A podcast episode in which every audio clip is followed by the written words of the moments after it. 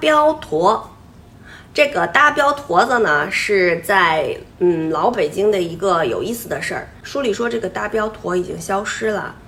嗯，它是和那个放纸鸢是一起的，就是有放纸鸢的地儿就有这个搭标坨子的，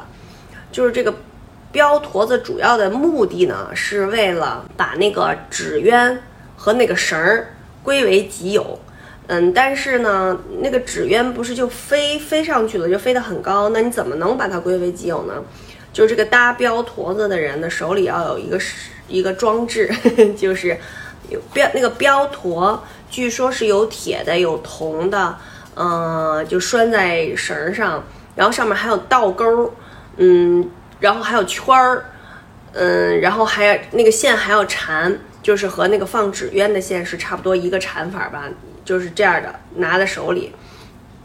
然后一个手拿着线，一个手抡，日 抡抡上去以后呢，这必须要隔着城墙抡，抡上去以后呢，就这个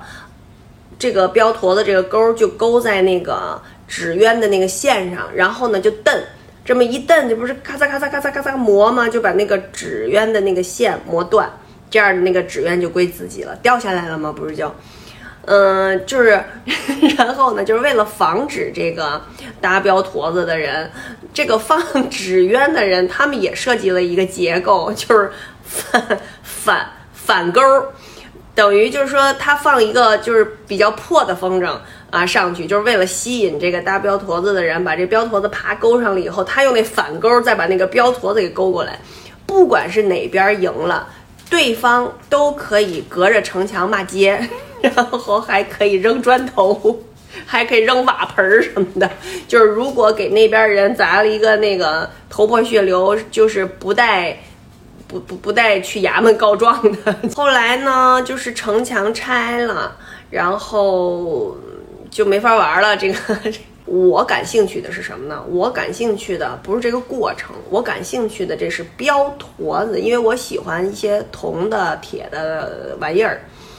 就是他们说吧，有那个就是书上写的，有蒜瓣形状的，有像那个南瓜那种瓣儿那种形状的什么的，就好多一种形状。现在谁家有这个东西吗？就是这事儿消失了，但是这东西应该能留下来吧？要是您有的话，能不能在评论区给我发个图片，让大家伙儿也都开开眼？